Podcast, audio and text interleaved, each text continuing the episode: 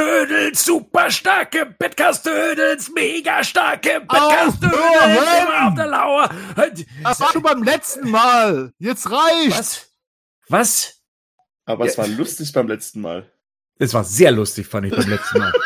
Ja. Allerdings muss ich sagen, da bin ich, also Feedback haben wir nicht viel bekommen.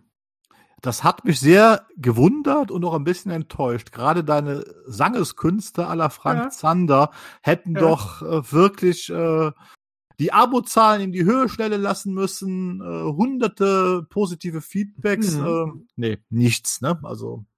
Naja. wir sind enttäuscht. Wir sind enttäuscht, Leute. ja, die Frage ist tatsächlich, war das Thema zu spitz? Oder meint ihr, die Leute haben nicht reingehört, weil sie den Film noch nicht gesehen haben? Beides wahrscheinlich, oder? Ich denke mal beides. Aber wahrscheinlich eher, dass sie den Film noch nicht gesehen haben. Mhm. Also da wollen wir noch mal sagen, die erste Stunde, wir labern nur über unsere Kindheitserinnerungen mit den Turtles, ja? Also falls ihr generell Turtles-Fans sein solltet oder damit was anfangen könnt, Kleiner Hinweis von mir. Von mir sind's Erwachsenenerinnerungen. okay, ja. Äh, erstmal schönen Abend miteinander. Ähm, an den Gerd, grüß dich, Sers. Grüß dich, Bernd. Rico auch mit dabei. Hallo zusammen. Wer nicht mit dabei ist, ist der Henning, der ist krank. Grüße gehen raus, gute Besserung. Auch ich war die letzten Tage sehr krank, weil ich war im Batman-Fieber. Ja, das haben wir damals so in den äh, Ende der 80er so genannt. Und zwar, äh, ich, ich weiß nicht, also wenn ihr Facebook folgt, ja, also Batman News auf ähm, Facebook, und damit meine ich jetzt das Deutsche, also hier vom batmannews.de, ne?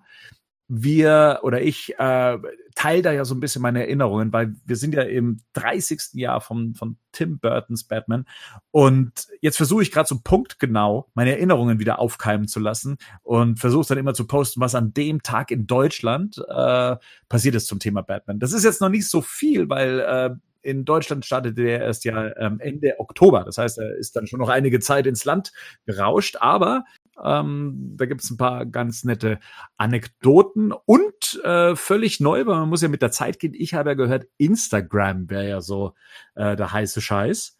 Ähm, da bin ich gerade in so einer kleinen Testphase, um zu gucken, ob Instagram überhaupt für Batman News relevant ist. Ähm, also wer da Batman News sucht, Batman-News, ähm, ich, beziehungsweise das ist Batman News. Ähm, da könnt ihr ja auch mal reingucken. Wie gesagt, noch nicht so viel los, weil ich ehrlich gesagt gar nicht weiß, was man mit Instagram so anfängt. Weiß ich, nu- nutzt ihr beide Instagram? Gut, dass du uns vor allem das sagst, dass wir einen Instagram-Account haben. Aber ja, ich habe davon nichts mitbekommen. Ja, ich nutze Instagram sehr viel. Der Gerd hat mich das letzte Mal angesprochen. Ich habe es mitbekommen und ich folge dir auch, ja. Wie hast du denn das bitte mitbekommen? Das ist der Punkt, weil ich habe es auch nicht mitbekommen. Also ich habe es nicht beworben.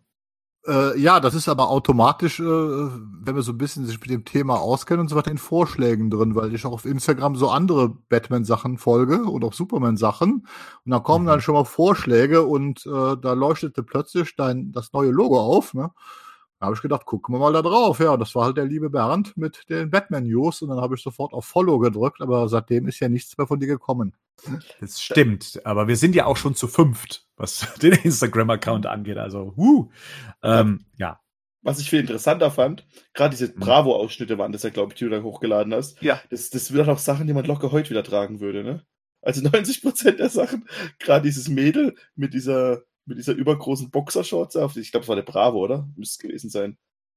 Ja, das, das sind ja alles Klamotten, die man, die man heute wieder so sieht, so ein bisschen. Das ist ja alles wieder in eigentlich. Also das meiste Zeug davon müsste ich heute tragen, weil damals hat man ja gerne alles in Übergröße getragen, also so richtig schön weit. Ähm, Ja. Das wird mir heute wahrscheinlich besser passen als, als damals. ja, wahrscheinlich. Nee, aber es ist ganz spannend. Also ich bin da ja auch gerade so ein bisschen in so einem Nostalgiefieber. Das heißt, ich gucke so die alten Artikel durch, was gibt's da so alles, schaue auch immer bei Ebay, ob es da noch Sachen gibt, die ich damals gehabt habe und heute nicht mehr hab und äh, die ich damals verpasst habe und heute gern haben möchte. Und da denke ich mich gerade so ein bisschen mit ein, weil ist ja immerhin der Film, der mich ja auch zum Batman-Fan gemacht hat und deswegen, also 30 Jahre Batman, das müsste aushalten. Wenn ich da hier die äh, Zeit lang noch was poste bei Facebook, da, da müsste er jetzt einfach durch. Ist mir allerdings auch noch aufgefallen, ähm, dass ich so das Gefühl habe, dass der Film eventuell so ein bisschen an Relevanz verliert. Ne? Also das ist so, also es, ich weiß ja, dass es die Dark Knight-Generation gibt, die so mit, mit Batman Begins und mit The Dark Knight äh, groß geworden ist und für die dann wahrscheinlich so ein Batman-Film aus den 90er Jahren wie so ein Schwarz-Weiß-Film daherkommt. Ähm, und ich habe irgendwie so das Gefühl im Fandom, dass äh, eben Tim Burtons Batman-Film nicht mehr so eine große Rolle spielt. Aber das kann jetzt auch nur so ein Gefühl sein. Ähm, aber das, dem möchte ich so ein bisschen entgegenwirken. Sagen wir mal so. Aber meinst du es wirklich? Weil es wird ja immer wieder Sachen einfach ähm, Neuauflagen von irgendwelchen Sachen kommen davon, gerade von Tim Burton. Und da das ist doch viel präsenter, jetzt auch gerade mit diesen, mit dieser Figur mit dem großen Kopf von dem, ich glaube, San Diego, diesem Batmobil, das ist ja fast ausschließlich Tim Burton, auch, auch wahrscheinlich auch zum Jubiläum dieses Jahr. Das macht wahrscheinlich dann schon Sinn, aber halt, ich würde nicht sagen, das ist halt vielleicht Deutschland eher, oder? Ja, also ich meine, klar, was die Hersteller mit der Marke machen, das ist nochmal das eine. Aber ich merke es halt so bei dem Feedback auf, auf die Artikel und so weiter, wenn es ähm, um, um das Jubiläum geht oder wenn da eben so eine Figur rauskommt, dann hält sich das immer so ein bisschen in Grenzen. Da hätte ich jetzt irgendwie eine, eine Christian Bale-Figur im gleichen Stil äh, gepostet, dann wäre da wahrscheinlich schon was ganz anderes dann los gewesen in dem Moment. Also man merkt irgendwie, dass der Film so langsam weiß ich, so ein bisschen verschwindet. Also kann aber auch ich, nur ein Gefühl sein, was sehr schade wäre, ähm, wenn das gerade jetzt zum 30-jährigen Jubiläum passieren wird. Ist es, aber meinst du nicht, dass es vielleicht auch ein bisschen damit zusammenhängt, dass, ähm, wie sich, also ich glaube, Batman News ist ja am meisten gewachsen zur äh, Nolan-Zeit, oder? Würde ich jetzt behaupten, einfach mal so. Ja, bestimmt. Da hast du den meisten, und ich schätze mal, die meisten, die dir folgen, haben das halt damit halt angefangen. Deswegen meine ich, aber es gab bestimmt irgendwann mal so, ich weiß ja nicht, wir sind jetzt, also ich bin jetzt über 40, Gerd frage ich mhm. erst gar nicht. Das ist dann ähm, so eine so eine Sache, weil irgendwann verschwindet, verschwinden die Fans auch im Internet. Also die haben dann Familie, die haben ihr Haus gebaut, die haben Baum gepflanzt. Ähm, und die, die müssten jetzt alle über 40 sein, für die das damals noch relevant war. Und ich kann mir gut vorstellen, dass sich das so ein bisschen minimiert, während die Dark Knight-Fans ja noch so im Saft stehen, mehr oder weniger oder gerade noch. Ich glaube, das Ding ist halt so ein bisschen, dass Batman halt da so ein bisschen unique ist, weil halt immer wieder neue, ich meine, Star Wars kann man, wird zwar auch so ein bisschen unterteilt, oder Ghostbusters ist vielleicht ein besseres Beispiel. Da gibt es halt dann die Fans, da gibt es halt dann Leute, die sich halt gerne noch drüber unterhalten, die es halt so ein bisschen abkulten von damals oder so, das halt geil finden oder, oder neu dazugekommen sind. Aber bei Batman hast du ja quasi für jede Generation einen neuen Batman. Und die mhm. Generation, die halt viel älter ist als ich, wie ihr, die ist dann vielleicht, die ist dann vielleicht schon eher aus dem Internet halt wirklich tatsächlich weg oder so. Könnte ich mir vorstellen. Ja, apropos weg, was ist mit dem Gerd?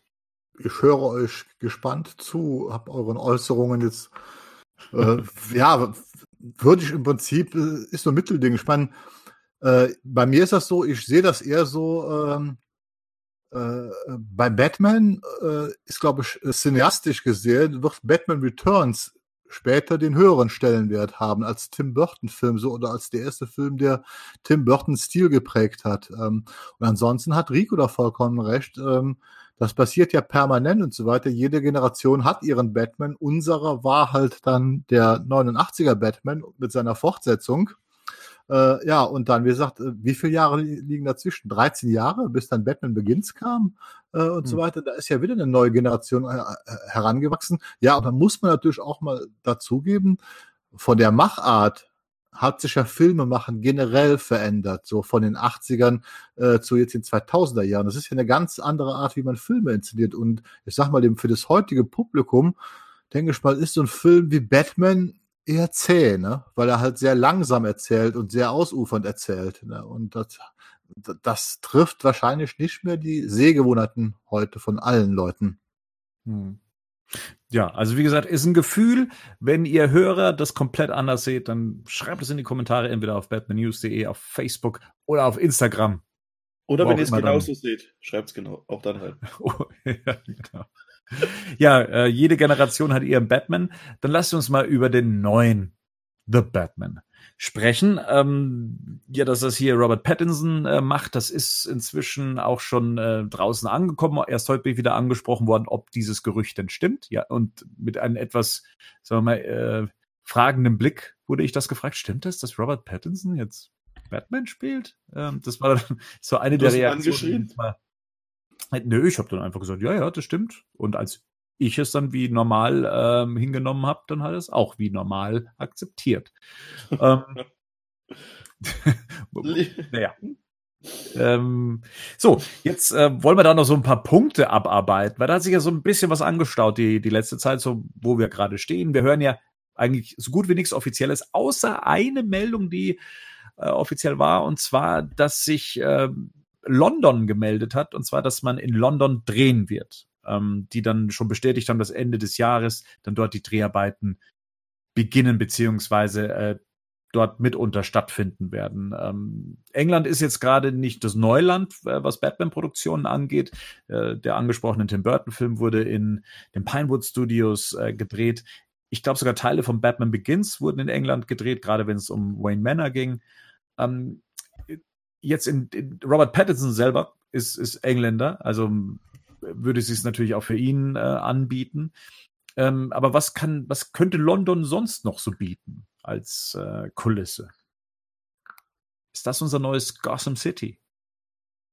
Nein, denke ich nicht. Also ich denke ganz einfach, das ist, ähm, äh, da wird halt in den Studios gedreht äh, und ich tippe mal darauf, dass Gotham City wahrscheinlich wieder eine, eine, eine Kreation von Modellbauten und CGI-Effekten. Es kann sein, dass wir vielleicht einzelne Straßenzüge nehmen, aber das ist eigentlich in London äh, eher die Ausnahme, dass man dann äh, da filmt. Also bei Justice League ist man halt in der Straße, äh, zwei Straßen gefilmt worden, aber generell, denke ich mal, geht's halt einfach um die Studios und die Studiomieten, die sind in England einfach günstiger.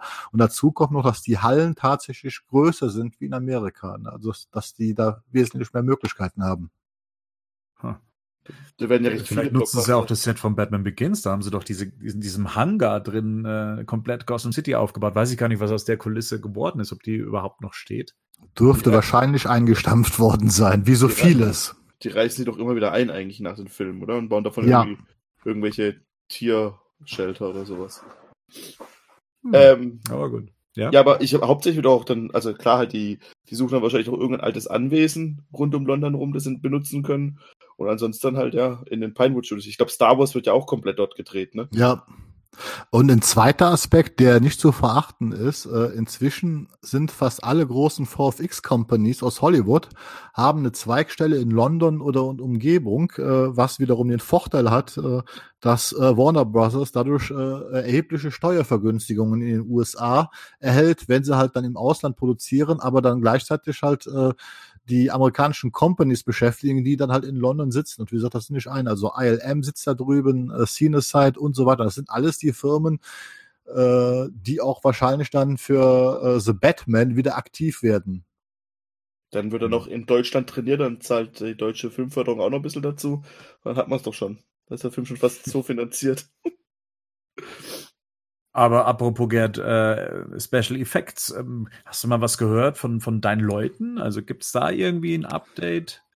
Also das, was da jetzt auch bestellt, Ende des Jahres bestätigt äh, worden ist, ist mir auch bestätigt worden. Die fangen auf jeden Fall Ende des Jahres mit, ähm, äh, wie, wie heißt es so schön, äh, Location-Drehs an äh, äh, Modeling-Shots und, und äh, Second-Unit-Shots. Ne? Das heißt also, äh, da wird jetzt äh, Environment gedreht, äh, wahrscheinlich auch schon Modellbauten, äh, Designs ausgetestet.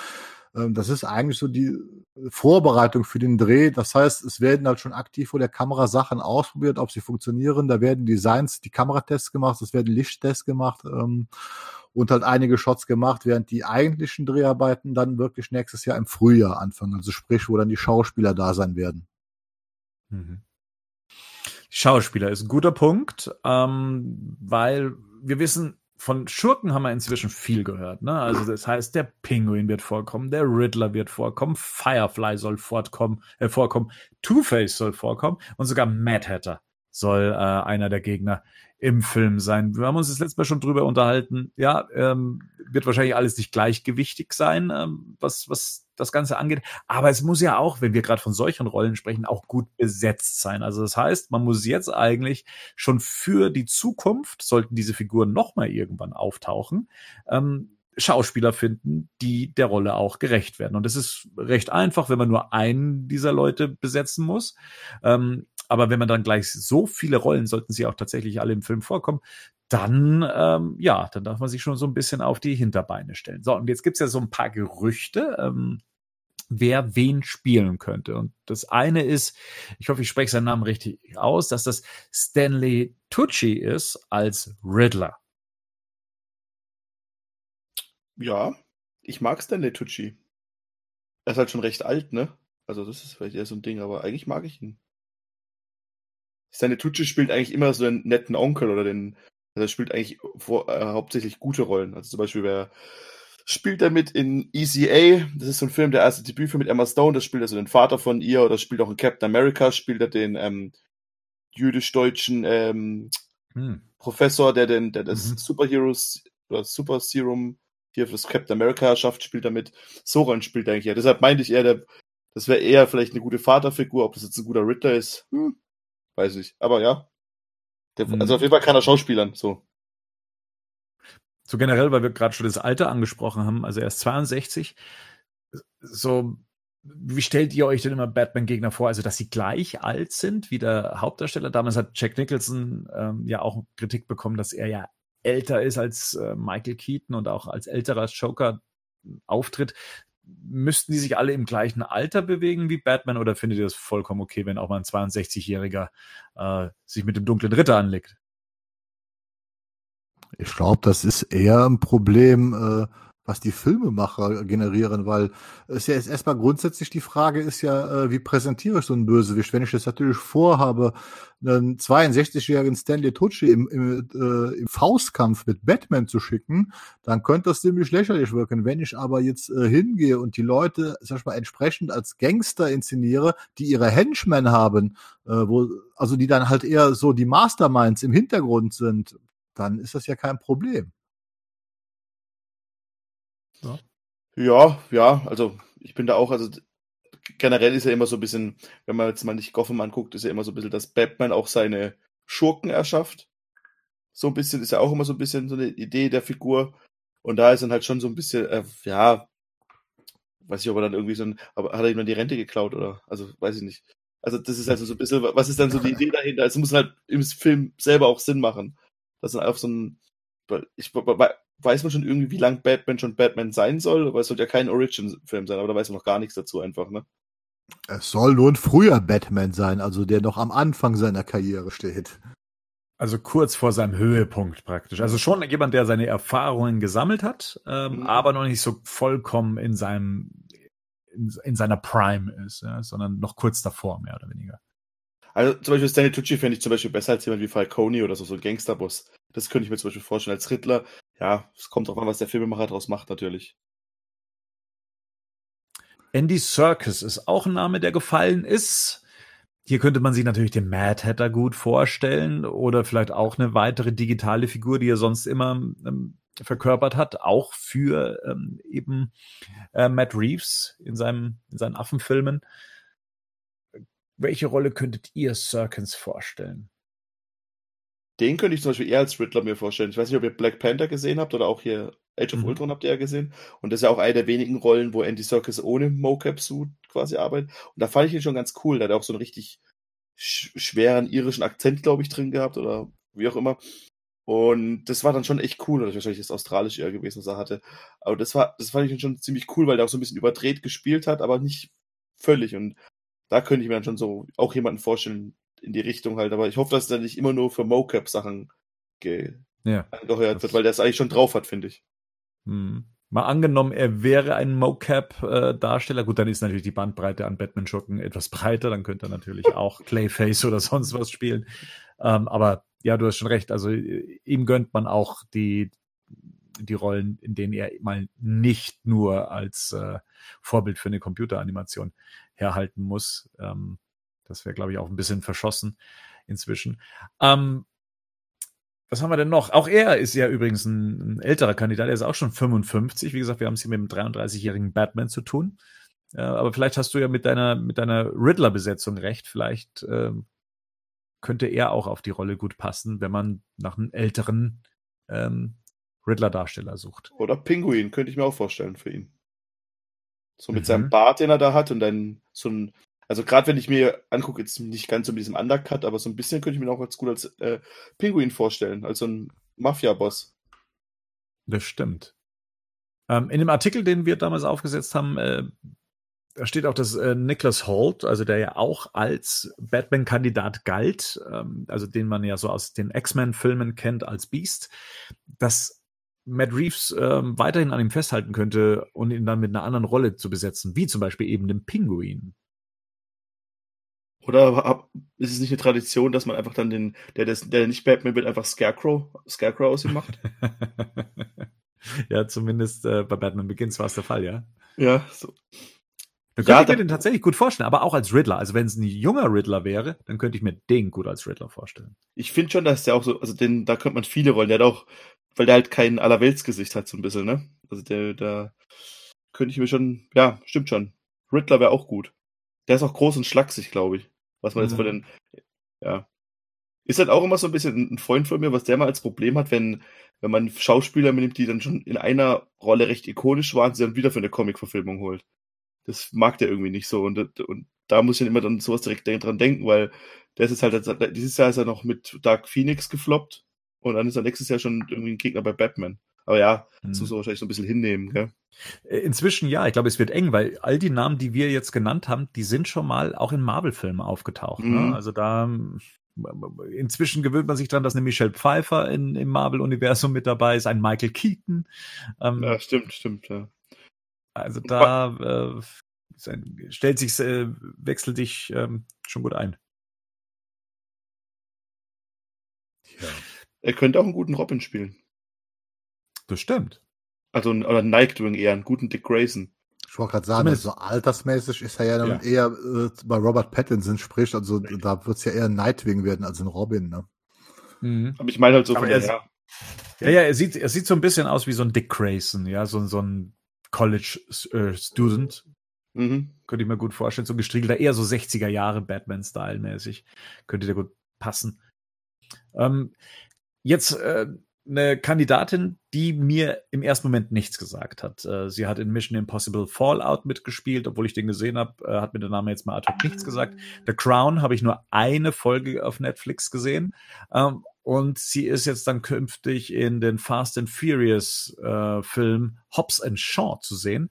Äh, Vanessa Kirby wird als Catwoman gerüchtet. Sie ist die Tochter von Max, oder? In Mission Impossible. Wie gesagt, nicht? ich konnte sie gar nicht zuordnen. Ich bin da. Die, die, die na, ja, ich glaube, ich weiß welche. Aber Max, wisst ihr, wer, wer das ist noch aus Mission Ja. Impossible? Die aus dem ersten Mission Impossible Film, die ältere Lady im, im Zug, im TGW. Ich glaube, sie ist doch ihre Ah, britische Tochter. ah okay. Also zumindest Mhm. im Film soll es, glaube ich, so sein. Ja, doch. Und wer, wen soll sie spielen nochmal? Catwoman. Ja. 31 ist die gute. Also es hat mich erstmal gefreut, dass man hier nicht irgendwie auf so auf so junge Kandidaten setzt, ja. Also jung im Sinne von jugendlich, sondern tatsächlich auch mit 31 Jahren äh, einen gestandenen Menschen an und für sich dann vor sich hat, einen gestandenen Schauspieler. Ähm, sie selber ist jetzt darauf angesprochen worden, auf das Gerücht erst kürzlich und natürlich kann sie da nichts zu sagen. Sie hat gesagt, es wäre der Wahnsinn, äh, wenn es so wäre. Natürlich freut sich jeder Schauspieler drauf oder jede Schauspielerin, so, so eine Rolle angeboten zu bekommen zumindest. Ähm, sie selber möchte aber dazu oder kann dazu nichts sagen. Sie weiß davon angeblich nichts. Ja, ich mochte die, die war ganz witzig in, in, in ähm, als Nick, da war es auch so ein Gangsterboss in, in Fallout. Also Ja. das ist jetzt der Nachfolger halt quasi von der Max damals. Und deswegen, warum nicht? Also, ich finde es Mhm. auch, also was er generell, glaube ich, auch ein Fehler war, den Warner in der Vergangenheit gemacht hat, dass er sich immer zu große Schauspieler geholt hat, wo er halt auch, ähm, wo man dann auch vielleicht auch viel, viel mehr Geld hat zahlen müssen, wie das halt Babel gemacht hat, die sich halt auch so, so Leute ähm, aufgebaut hat über Jahre. Was ja gerade hier bei Chris Hemsworth, glaube ich, da gab es da mal einen Artikel, irgendwie, was dieser, dieser, dieser Australier soll wirklich Tor spielen. So gab es einen Artikel vom ersten Film und heute ist er einer der größten Stars in den USA, so quasi. Und das wäre, glaube ich, auch Warner ganz gut beraten, wenn die da ein bisschen Geld sparen, zumindest in den ersten Film mal. Muss sich ja nicht alles dann so groß entwickeln, aber ja, und gut, er hat jetzt schon zwei gute große Franchise, wo sie mitspielt. Aber ja, ich, ich glaube, generell ist ja jeder davon überzeugt, oder muss man, glaube ich, nicht Leute lange dafür überzeugen, Batman zu spielen. Oder eine Batman-Film mitzuspielen. Ja. Also generell, äh, glaube ich, passt sie ganz gut. Ich kann sie überhaupt nicht einschätzen. Wie gesagt, sie ist mir jetzt äh, nirgends im Gedächtnis geblieben, konkret. Ähm, was ja natürlich auch immer so ein Thema ist, ist, äh, wie sieht dann so eine Catwoman aus in so einem Film? Was würdet ihr euch denn mal wünschen für ein Kostüm? Ähm, wir hatten ja das von äh, Anne Hathaway, was denn so dieses Diebeskostüm war, ohne wirklich eine konkrete Katzendarstellung zu sein, sondern die war ja äh, Nolan-typisch eher simuliert. Dann das von äh, Michelle Pfeiffer, also das Lack- und Lederkostüm. ähm, aus den 90er Jahren. Hatten wir sonst noch eine filmische Umsetzung ähm, irgendwo? Im 66er, ne? Da ah, wir ja. Mhm. Das Katzenweib. Das Katzenweib, genau. ja, äh, eigentlich ein ganz cooles Kostüm damals gewesen. Ne? Also das muss ich sagen, das, das hat schon was. Genauso wie mir das Batgirl-Kostüm aus der 60er Jahre Serie äh, gut gefällt, so ist halt die schwarze Version als Catwoman eigentlich auch nicht so schlecht. Das, das Ding ist halt, ich will eigentlich immer sagen, ich fände so eine Mischung ganz gut, auch bei Sachen, über die wir vielleicht nachher noch reden. So eine Mischung aus äh, Nolan und Burton, aber dann hast du halt im Prinzip exakt die, die, die Arkham-Spiele, ne? Das ist eigentlich immer ja. so eine Mischung aus beidem. Und das finde ich eigentlich, das finde ich eigentlich ganz gut, so ein bisschen von beidem. Also das Technische ja. finde ich ganz cool, aber halt auch so ein bisschen, die darf schon so ein bisschen, also man darf schon Comic-getreuer sein. Man muss jetzt nicht irgendwelche, also die, die, was, das, das fand ich auch ein bisschen albern, als ich es vorher gesehen habe. Im Film hat es mich da nicht so gestört, aber bei Anne Hathaways Catwoman, die ja auch gar nicht so heißt einfach, dass man dann, wenn sie ihre Brille so hoch macht, hat sie so Katzenöhrchen. Das fand ich immer so ein bisschen albern.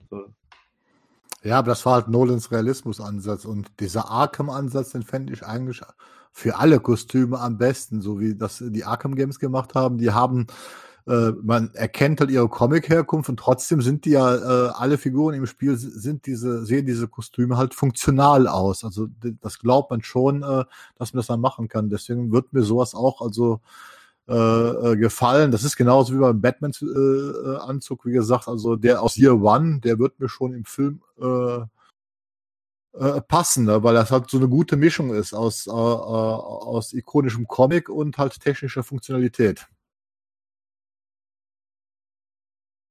Bernd, was hättest du denn gerne? Ach, ich hätte, ich hätte gerne mal so eins, was tatsächlich auch so ein bisschen straight out of the comics ist, weil das ja an und für sich nicht so unmöglich ist. Und, und da, ihr kennt das, ähm, das Kostüm mit dieser Brille, die sie trägt, ähm, also diese die Brille mit den großen Gläsern. Ähm, sie darf gerne Katzenohren haben und sie darf gerne einen eng anliegenden Suit haben. Ähm, Peitsche gehört für mich auch mit dazu. Also da bin ich tatsächlich für eine, für eine klassische Darstellung, was halt dann eben auch den Namen Catwoman sich verdient. Ich also, weiß, solange äh, sie nicht wie Hell Berry aussieht, ne, dann ist alles, oh. alles, das haben wir vergessen, ne, wir haben Hell Berry ja, vergessen. Verdrängt, hätte ich gesagt. Verdrängt. Ja, verdrängt, das ist es auch. verdrängt. Können wir nicht mal irgendwann so eine, so eine Bestrafung von einem von uns machen, der, keine Ahnung was, der den Film gucken muss und ein Review dazu schreiben muss? Ich weiß nicht, was die Bestrafung sein wird, aber ja. Ja, ja, aber das, das, ist ja im Prinzip das Arkham-Kostüm mit diesen großen Augen, die, auch mal, die man auch so runterklappen kann als, als ja. Als, ja. Das ist halt das, das ist halt so ein bisschen das Problem, wo man halt, finde ich, in den letzten Jahren nach Nolan halt, und es hat zwar Aquaman ganz gut gemacht, aber gerne, und Wonder Woman auch, aber wo man halt so ein bisschen, es sieht halt immer ganz arg nach Cosplay aus, was Warner in den letzten Jahren gemacht hat, gerade wenn ich an Justice League denke. Und ja. da muss man schon so ein bisschen wegkommen halt, ne? Also ich hatte auch schon das Problem bei äh, Batman for Superman, äh, und zwar halt in der Betthöhle, wo Alfred an diesem äh, Stahlhelm rum experimentiert mit dem Mikrofon und das testet, ob das in Ordnung ist. Äh, und es wird ja so getan, als ob diese, diese Stahlkonstruktion unter der Haube zu sehen ist. Ne? Und das hat man halt einfach nicht geglaubt in dem Moment, ne? weil man dann Ben Affleck mit der Haube gesehen hat, weil die war so an, an, anliegend, äh, dass man sich das einfach schwer vorstellen konnte, dass er da drunter halt komplette Panzerung trägt. Was aber im Film natürlich tatsächlich der Fall ist, weil er wird ja sowohl im Kopf geschossen als auch mehrmals äh, äh, prallen Kugeln von, äh, von dem Körperkostüm ab. Ne? Aber das sah zwar aus wie die Comics, aber es wirkte unglaubwürdig in dem Moment. Ja, ja, die Batman-Maske ist, glaube ich, sowieso das größte Problem ja. oder das größte Herausforderung von allen. So ein bisschen, das ist halt, ja. Ja, da bin ich dann auch gespannt, ähm, wie, wie Pattinson sich unter so einer Maske macht. Das kann sehr befremdlich wirken ähm, oder halt eben richtig passend. Bislang hat man ja da Glück. Also alle Darsteller haben eigentlich bislang unter der Maske ähm, einen guten Mundausschnitt ähm, mitgebracht, finde ich. ja, ähm, ja, aber auch zum Beispiel, das sieht ja auch, das sah ja auch irgendwie, wenn, gerade wenn man an Tageslicht dann wieder denkt, das sieht auch ein bisschen albern aus, wenn dann, wenn man ihm dann so Augenbrauen auf die Maske drauf skulpiert. Ne? Also so. Mhm. Ja. Oder findet ihr nicht? Doch, also ich finde es wichtig sogar. Also ich, also das heißt Augenbrauen. Ich finde diesen, diesen ernsten Blick. Meinst du den oder meinst du den ja, aus ja, der genau. Jahre Serie? Nee, nee, genau. Blick, genau, das formt die Maske nochmal. Also es wird schon einen Grund haben, warum es die seit 1989 gibt. Das hatte ja jede Maske danach äh, weiterhin gehabt. Ähm, und ich finde, das braucht's irgendwie, um dieser Maske auch Leben mitzugeben, Charakter mitzugeben. Ich glaube, da kommt man nicht drum rum. Ja, ich denke Aber- auch aber- von der Lichtsetzung her, weil dann kannst du einfach mit diesen Schattierungen im, durch, durch die Lichtsetzung Genau. spielen. ne? Wenn Aber- das ganz wäre, wäre das nicht der Fall. Aber, aber es ist halt ein Unterschied, ob du ihm halt so wirklich, äh, so wie bei jetzt, ganz extrem war es ja tatsächlich bei, bei Ben Affleck hier, wenn du ihm halt ähm, dieses wirklich so einen bösen Blick halt dazu gibst dann auch so wie so Augenbrauen quasi nachmodellierst und so. Das sah schon cool aus, aber man könnte es ja auch technisch machen. Weil es jetzt einfach dann das verschiedene ähm, Griffigkeiten von Metall sind oder sowas. Dass er das trotzdem hat, aber dass es halt nicht so aussieht wie jetzt ein böser Blick. Wisst ihr, was ich meine? So ein Das bisschen. verstehe ich, aber ich glaube, man kann inzwischen, man kann es doch inzwischen machen. Also wir haben jetzt einen Batman gehabt, der äh, komplett logisch aufgebaut war, auch vom Kostüm her, äh, war alles irgendwie sinnvoll und ähm, für, für einen Einsatz gedacht. Aber jetzt können wir doch auch mal in Richtung Comic gehen, oder? Also wird das ja auch nicht großartig hinterfragt, warum es so aussieht, wie es aussieht. Aber da bewegt das halt auch. Das ist halt der Unterschied. Also im Comic nicht, aber in den, in den Zeichentrickserien, da bewegt das halt auch. Oder auch im Comic auch. Da reißt, kann halt auch die Augen aufreißen und so. Und das wart ihr der Meinung, das soll er nicht können. Sie wollen, ihr wollt keine CGI-Maske. Genau, also sowas wie Spider-Man möchte ich jetzt nicht, dass er da, oder wie Deadpool, dass dann die Augen computeranimiert sind. Das Aber Genau. ich, aber ich könnte mir schon fast vorstellen, dass das genau der Weg ist. Die Capes wurden halt äh, in den letzten Jahren schon am Computer gemacht, weil man halt festgestellt hat, dass das am Computer einfach besser geht. Also das sieht man ja gerade auch bei den Nolan-Filmen. Das Cape ist das, was da am wenigsten oft funktioniert, weil es einfach nur schlaff rumhängt. Und deswegen hat man, hatte Snyder sich ja auch entschlossen, das halt am Computer zu machen. Das, das, und ich könnte mir schon vorstellen, dass vielleicht, also ist auch Matt Reeves, der ja auch schon Erfahrungen gemacht hat, einfach mit diesen ganzen Mocap-Sachen, mit den Planet der Affen-Filmen, dass man zumindest teilweise hingeht. Man muss ja nicht alles in dem Gesicht, äh, äh, im Gesicht animieren, aber dass man vielleicht tatsächlich auch äh, äh, diesmal äh, zumindestens die Maske am Computer macht und dann dementsprechend halt, äh, man muss ja nicht sofort diese Augenaufreißgeschichten machen, man kann das ja dezenter machen, aber dass man da Mimik reinbekommt und vor allen Dingen, dass man dem Schauspieler die Möglichkeit gibt, und das fehlte äh, bis auf Affleck, der das tatsächlich als einziger konnte, äh, dass er auch seinen Kopf bewegen kann. Das heißt, äh, um ihn auch mehr spielen zu lassen. Das ist ja das größte Problem äh, bei, bei Burtons Batman. Daher kommt ja die berühmte Batman-Wende, die eigentlich äh, nur da, daher herrührt, weil äh, Keaton den Kopf nicht drehen konnte und deswegen so komisch ruckartig mit seinem ganzen Körper sich drehen musste. Nolan hat das ja dann schon in Dark Knight ein bisschen abgeschwächt, gibt sogar die logische Erklärung, indem er halt diese Hau- Haube zweiteilen lässt mit dem Halsstück und mit dem Oberteil. Aber auch da ist ja Bale immer noch von, von der Bewegung her eingeschränkt und äh, erst Snyder hat ja dann einfach, weil er halt dann teilweise auch komplett Computer äh, animieren lassen, äh, Batman halt total beweglich gemacht. Und ich tippe mal drauf, dass Matt Reeves wahrscheinlich einen ähnlichen Weg gehen wird. Und dann könnte man zumindest einen Teil der Maske und des Kopfes halt am Computer machen. Äh, die Mundpartie, die auch für den Ausdruck äh, e- enorm wichtig ist, die kann ja real bleiben. Ja, Habe ich also- genau das letzte Mal gesagt. Aber ja, ja, das, ja wie, du hattest von den weißen Augen gesprochen. nee, und ich hätte hauptsächlich, ja, da und dass man halt, dass ich halt finde, dass man diese blöden Waschbäraugen endlich mal weglassen kann. Weil halt, das ist halt so ein bisschen das Problem, ist halt, was ich halt hab. Und wo ich mir halt denke, das ist halt nicht mehr zeitgemäß. Und das war so ein bisschen die Geschichte dahinter. Die- Auch weiße Augen, ja klar. Aber halt, ähm, du musst halt irgendwie halt, das, ich meine, das ist ja Gott sei Dank denen ihre Aufgabe. Aber wenn du halt dann einen comic-nahen Ansatz nimmst, dann musst du halt die Maske animieren. Und dann muss es, dass es halt auch geil aussieht, weil sonst ist es halt, sonst hast du die ganze Zeit das Problem, dass sobald er die, die Augen auf und zu macht, dass du halt Haut siehst. Und das ist ja auch blöd. Und das größte Problem, was ja tatsächlich das Snyder-Kostüm hat, von dem wir alle Fans sind, das sah, sobald es ein bisschen zu hell war, sah es halt blöd aus, sah es halt wie Cosplay aus. Ne? Wenn wir schon Egal. bei Designentscheidungen sind, dann lasst, lasst uns mal kurz über Ash Thorpe sprechen. Das ist ein Grafikdesigner, der hat auch für viele Filme auch ähm, schon so einige Arbeiten abgeliefert. Man kennt seine Arbeiten soweit auch, ähm, aber eher unbewusst, weil er ist eher für so ähm, ich nenne es jetzt mal so, so Hub-Design äh, zuständig. Das heißt, wenn man irgendwelche Computeranimationen auf irgendwelchen Bildschirmen sieht, dann ähm, hat er die erschaffen.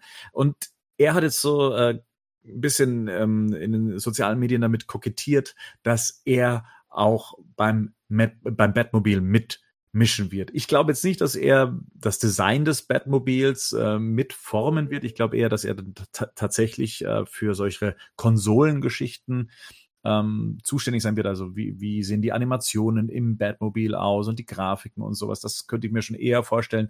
Aber am Design des Batmobils glaube ich jetzt eher weniger. Ähm, wir hatten ja mal das Gerücht, dass Batman ja in den 90ern spielen könnte, eventuell. Ähm, jetzt würde ich aber sagen, wenn wir so einen modernen Art Director oder, oder Grafikdesigner da am, am Werk haben, dass wir es hier wahrscheinlich doch eher mit, äh, mit einer neuzeitlichen Inszenierung des Designs zu tun haben. Das ist jetzt einfach mal nur so ein, so ein Gefühl. Ähm, aber wenn wir schon mal beim Batmobil sind und jetzt vorher schon über die Kostüme gesprochen haben, was, was würdet ihr euch denn gerne für so, so, so Batmobil wünschen? Wünschen? Wünschen? Wünschen? Na, im Endeffekt so ein bisschen so eine Mischung aus, also im Prinzip, was Snyder gemacht hat, bloß als Zweisitzer. Also eine Mischung aus Burton, was ein sehr ikonisches Design hat, und Nolan, was technisch auch ein bisschen Sinn macht. Und dann halt als Zweisitzer. Fände ich ganz cool. Ja. Mhm. Ich, ich bin auch immer am überlegen, okay, was könnte jetzt so das Burton-Design toppen? Das ist ja so mein Batmobil, mit dem ich aufgewachsen bin und für mich so alles geprägt hat.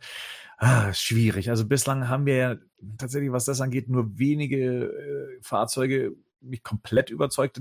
Denn Tumblr fand ich, fand ich cool als, als Fahrzeug an sich, aber designtechnisch natürlich auch sehr ähm, ja, äh, wie man es halt eben nutzt, dem, dem gerecht, aber designtechnisch jetzt nicht so sexy, ja, so sleek, so, so sportwagenmäßig. Das fehlt mir so ein bisschen beim Batmobil. Andererseits möchte ich auch kein Batmobil, was dann wie aus den Comics irgendwie so, ein, so eine riesige, so einen riesigen Fledermauskopf vorne dran hat, ja, was ich persönlich recht cheesy finde. Aber Gerd, was ist deine Vorstellung vom perfekten Batmobil?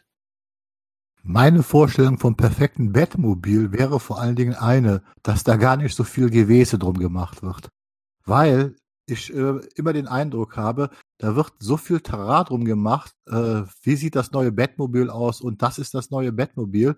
Äh, und ehrlich gesagt, es kotzt mich an, was für ein was Stellenwert. Ist da los? Ja, es kotzt mich an den Stellenwert, weil das blöde Bettmobil, zum Beispiel bei Snyder, hatte nur hatte nur einen einzigen Grund, damit man eine ungefähr zehn Minuten lange Autoverfolgungsjagd drehen kann, bei der man alles in die Luft jagen kann. Das gleiche war schon bei Christopher Nolan so. Und für mich ist das Batmobil erstmal ein Transportmittel, wo Batman an seine Einsatzorte mit hinkommt und kein, also ganz ehrlich, ähm,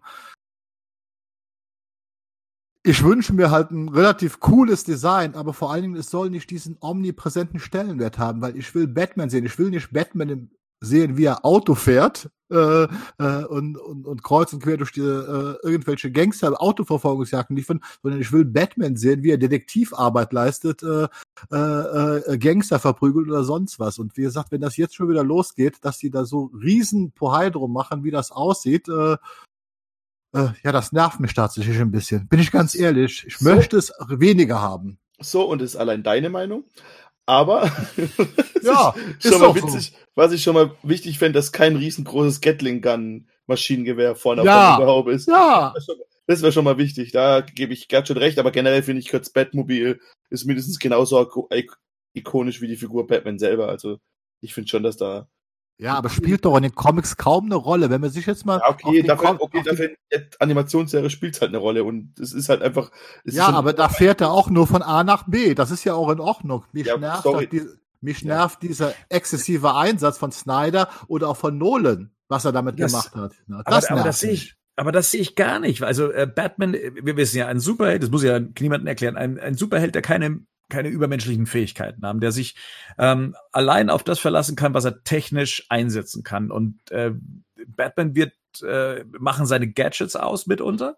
Ähm, und dazu zählt halt eben auch das Batmobil. Und das Batmobil ist das größte Gadget, was er neben einem Batwing hat. Und äh, das ist natürlich eine, eine Waffe, das ist ja ein Tool, das ist ein Werkzeug, das gehört, also das gehört mit zu Batman wie, wie sein Allzweckgürtel, wie seine Maske, wie sein Umhang. Also wie sein, wie sein Alfred. Ich, ich, wie, ja, also das Batmobil, also. Ich sage ja auch nicht, dass das nicht dazugehört. Ich sage nur, äh, es soll wieder in einem vernünftigen Maß eingesetzt werden. Weil Burton hat auch ein Batmobil hat auch ja. ein Batmobil, aber das hat lange nicht, das hat ein, zwei Schlüsselzähne und das sieht sehr ikonisch aus, aber es dient vor allem dazu, dass Batman irgendwo hinkommt. Aber Nolan ja, und auch Snyder haben es halt einfach als Action-Tool benutzt und ich finde, äh, das sind die beiden schlimmsten Batman-Szenen, weil da auch dieser Charakter ja eigentlich verraten wird, weil sowohl in Batman Begins äh, auch wenn das nie gesagt wird, er killt ein halbes Dutzend Polizisten während seiner Amokfahrt mit Batmobil und das gleiche macht Snyder, der killt halt äh, äh, äh, jede Menge Gangster mit seinem Batmobil. Wofür? What the fuck?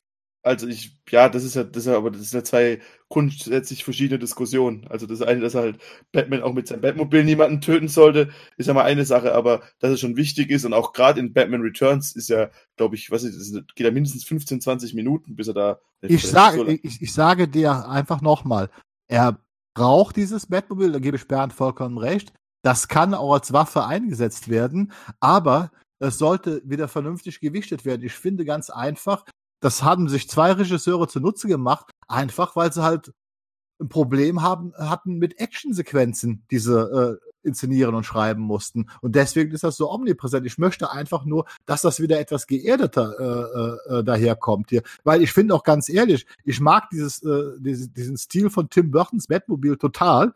Äh, auch hinten mit der Flugzeugdüse. Das ist ja total unrealistisch.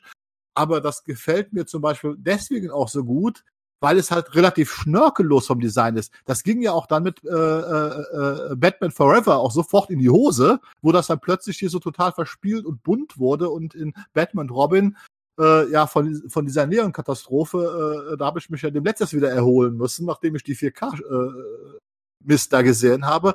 Äh, da kam dann halt Nolan mit seinem Sampler, den ich zwar von der Idee her nicht schlecht fand. Okay, wir nehmen ein Armeefahrzeug, das ist jetzt äh, äh, das Batmobil. Da muss ich allerdings auch Bernd recht geben. Äh, das hatte ein absolutes No-Design. Das sah einfach nach nichts aus, fand ich. Ähm, genauso wie später dieses Fluggerät, was er da hat. Äh, äh, und äh, dann kam dann wieder Snyder und der hat dann irgendwie so äh, äh dieses Arkham Batmobil genommen, hat das nochmal aufgemöbelt, die Gatling Guns dran montiert, wo ich dann gedacht habe, nee, das ist es auch nicht. Also das kann es nicht sein. Wie gesagt, es soll drin sein, es soll auch ein schickes Design haben. Habe ich bin ich auch komplett bei euch. Aber wie gesagt, es soll nicht diesen überhöhten Stellenwert bekommen. Das ist mein, mein Wunsch. Nicht, dass wir kein Bettmobil bekommen. Ich wusste gar nicht, dass Arkham Knight so tief bei dir sitzt. Dass es solche Spuren hinterlassen hat. Das hat so viele Spuren hinterlassen. Das hat so viel in meinem Leben Batman und Batman Games kaputt gemacht. Das kann ich dir gar nicht erzählen. Könnte ich jetzt okay, okay. Dann, dann äh, wechseln wir bitte das Thema. Ich merke schon, jetzt kommen wir mal wieder runter. Ja, beruhigt euch mal ein bisschen. Es gibt noch genug Sachen, über die wir uns heute aufregen könnten. okay. okay. Von dem her, ähm, ne, spart euch die Energie. Kommen wir mal von The Batman zu Joker. Ja, der Film startet dieses Jahr im Oktober und wir wussten eigentlich schon, okay, mit einem ganz normalen Joker-Film werden wir es hier nicht zu tun haben. Wir haben ja da eh schon so verwirrende Sachen gesehen, mit denen wir jetzt erstmal nichts anfangen konnten. Wir waren mit der Zeitlinie nicht so eins. Ähm, und es ist natürlich auch ein anderer Joker-Darsteller als den, den wir bislang gewohnt waren. Und ja, irgendwie wusste man schon, das wird so eine freie Nummer. Jetzt hat aber auch der Regisseur nochmal gemeint, ähm, dass das ja auch so sein Ansatz war, nichts aus den Comics zu übernehmen. Und er ist sich jetzt schon sicher, dass die Leute da stinkesauer sein werden. Ähm, aber er wollte eben so seine eigene Geschichte schreiben über das, wo der Joker herkommen könnte. Ja, also so eine Art Killing Joke ohne Batman, ähm, in dem eine Origin-Geschichte erzählt wird, die es gewesen sein kann oder auch nicht. Ähm, man könnte das Elseworld nennen, wenn man jetzt ähm, das so mit Comic-Begriffen irgendwie noch anreichern möchte. Aber es klingt dann doch eher so, hm, als wäre das eine ganz freie Interpretation. Und das war dann so der Punkt, wo ich mir dann auch schon so meine Gedanken gemacht habe. Und Rico, ich weiß nicht, ob das in eurer Besprechung, ich war ja damals nicht mit dabei, auch schon von dir so ein Punkt war. So, wenn man einen Film macht, der zwar den Charakternamen benutzt, aber eigentlich so nichts mit den Comics oder dem Medium zu tun hat, äh, warum muss es dann ein Joker-Film sein und wird dann der Name nicht eher Mittel zum Zweck, um den Film überhaupt zu rechtfertigen zu machen? Ähm, ist exakt, was ich gesagt habe. Ja, es ähm, ändert die, die Aussage wird jetzt nichts dabei ändern, ähm, aber ich glaube, Gerd, du hast es, du hast es anders gesehen und jetzt ist die Frage, die Aussage des Regisseurs ähm, ändert die dann was an deiner Sichtweise? Nein, weil das genau das ist, was ich erwartet habe, was mir der Trailer auch schon gezeigt hat. Das war mir von vornherein klar, dass das kein Film sein wird, der irgendeinen Bezug zur, äh, zu Comic-Vorbildern hat und so weiter. Äh, es wundert mich ja, dass überhaupt noch dieser Batman-Bezug mit Thomas Wayne drin ist, weil ich hätte mich auch äh, äh, nicht gewundert, wenn ja Bruce Wayne ist auch drin. Ne? Äh, es hätte mich auch nicht gewundert, wenn sie es auch rausgelassen hätte, weil aber es war mhm. mir von vornherein klar äh, und ich habe da auch kein Problem mit, weil für mich ganz klar ist, ähm, dass dieser Joker niemals in einem Batman-Film auftauchen wird und niemals eine Rolle spielen wird. Aber die Idee von dem Projekt gefällt mir halt einfach. Jetzt ne? lass den Film an 1,5 Milliarden einspielen, dann sage ich dir, ist im nächsten Teil auf jeden Fall Batman dabei. Er wird keine 1,5 Milliarden einspielen. Ja, das wissen wir erst noch nicht. Ist immer noch nee. die beliebteste Figur im, im, im Comic-Universum. Er wird bestimmt sein Geld machen. Aber die Frage, die sich mir da stellt, wir, wir leben in einer Zeit, die natürlich sehr Marvel geprägt ist und ähm, in einer Welt, in der Comic-Verfilmungen gerne, in der sich der Zuschauer gerne auskennen möchte oder Sachen gerne wiedererkennen möchte. Ähm, jetzt ist sowas natürlich sehr mutig zu sagen, ich bringe euch einen, einen Joker-Film, der jetzt aber an und für sich, und ich gehe jetzt gar nicht davon aus, dass er irgendwie verbandelt ist mit den anderen Filmen, sondern dass wir es hier mit einer Joker-Version vermutlich zu tun haben, die so gar nichts mit nichts zu tun hat. Ja, sie, okay, es spielt in Gotham City, es kommt ein Thomas Wayne vor, es kommt ein Bruce Wayne vor, es gibt ein Arkham Asylum, aber per se ist es so ein Standalone für sich, der einfach mal so tut, als würde er irgendeine Joker-Geschichte erzählen, die sich nirgends nirgends einfangen lässt. Und ich frage mich dann als Zuschauer schon, was ist denn der Reiz, es zu gucken, ähm, wenn, wenn das zu nichts führt? Und wir haben es ja hier nicht mit einer Hauptfigur wie mit Batman zu tun, sondern wir haben es hier mit einer Nebenfigur zu tun und man erzählt mir irgendeine Geschichte, die sich so an gar nichts festhält. Man auch hätte Riddler nennen können oder Pinguin oder also, ja, oder ein ganz anderer Film über einen Psychopathen, der dann irgendwann mal durch die Gesellschaft irgendwie ähm, zum, zu, zu so einem Killer-Clown wird. Zum Beispiel Taxi Driver. Ja, aber können Film. Ja, also das ist halt, das ist halt so ein bisschen das Problem, dass man halt diese, da, da merkt man halt so ein bisschen diese Kopflosigkeit von Warner oder von DC oder wer auch immer da was zu verantworten hat. Weil die machen das ja nicht, die, also die machen das ja hauptsächlich, um Geld zu verdienen. Und irgendwie scheinen auf der Strecke ja irgendwie ganz viele Leute irgendwelche komischen Entscheidungen zu haben. Ich habe nichts gegen den Film, der soll gern kommen, der soll auch, wenn es ein guter Film auch von mir ist, auch erfolgreich werden, wobei das ja zwei völlig verschiedene äh, Punkte eigentlich sind, ob ein guter Film auch immer erfolgreich ist. Aber ja, das ist genau, was ich damals auch schon gesagt hatte. Aber halt jetzt mal. Ja, sag mal. Wenn wir uns jetzt mal ganz genau überlegen, ich finde diese Aussage von Todd Phillips ganz persönlich halte ich auch ein bisschen für ganz bewusste Provokation. Weil wenn man sich den Trailer anschaut äh, und sich ein bisschen in der Comicwelt auskennt, was viele, was ja nun viele Comicleser einfach kennen, dann sieht man sehr wohl, dass da Einflüsse von Killing Joke und so weiter drin sind. Also äh, ja, er wird da. Findest du, dass DC in der Situation ist, noch irgendwie zu provozieren? Oder dass äh, wirklich die Regisseure noch in der, ob, ob, sie noch die, ob die das noch machen sollten, also ob sie nicht mal so ein bisschen auch mal vielleicht auch mal ein bisschen kundenorientiert arbeiten sollten. Wie jede andere Firma auch auf der Welt. Wenn sie kundenorientiert arbeiten würden, dann hätten sie den Joker-Film gar nicht erst angefangen. Und schon gar nicht unter der Prämisse als R-Rated Picture und dann von einem Regisseur wie Todd Phillips. Muss ich mal ganz ehrlich sagen. Von, von, ja, von der Wachte aus, von der Wachte aus hat also Warner schon von Anfang an eine ganz falsche Entscheidung getroffen, äh, weil das von vornherein klar war, das Projekt ist so vorgestellt worden, wenn man sich so ein bisschen im Internet mal durchliest, wussten die ganz genau. Und ja, es ist natürlich so, dieser Name Joker ist wahrscheinlich der Grund, warum sie es überhaupt gemacht haben, weil wenn das jetzt irgendwie der random Psycho-Guy wäre, naja, wie halt in Taxi Driver, äh, dann wird diesen Film keine, wahrscheinlich keine Sau interessieren. Jetzt hat man natürlich mit dem Namen Joker und mit dieser Figur, hat man zumindestens die Comicleser äh, äh, erstmal hellhörig gemacht und natürlich auch die ganzen normalen Zuschauer, die zumindest noch äh, immer Heath Ledger im, im Hinterkopf haben,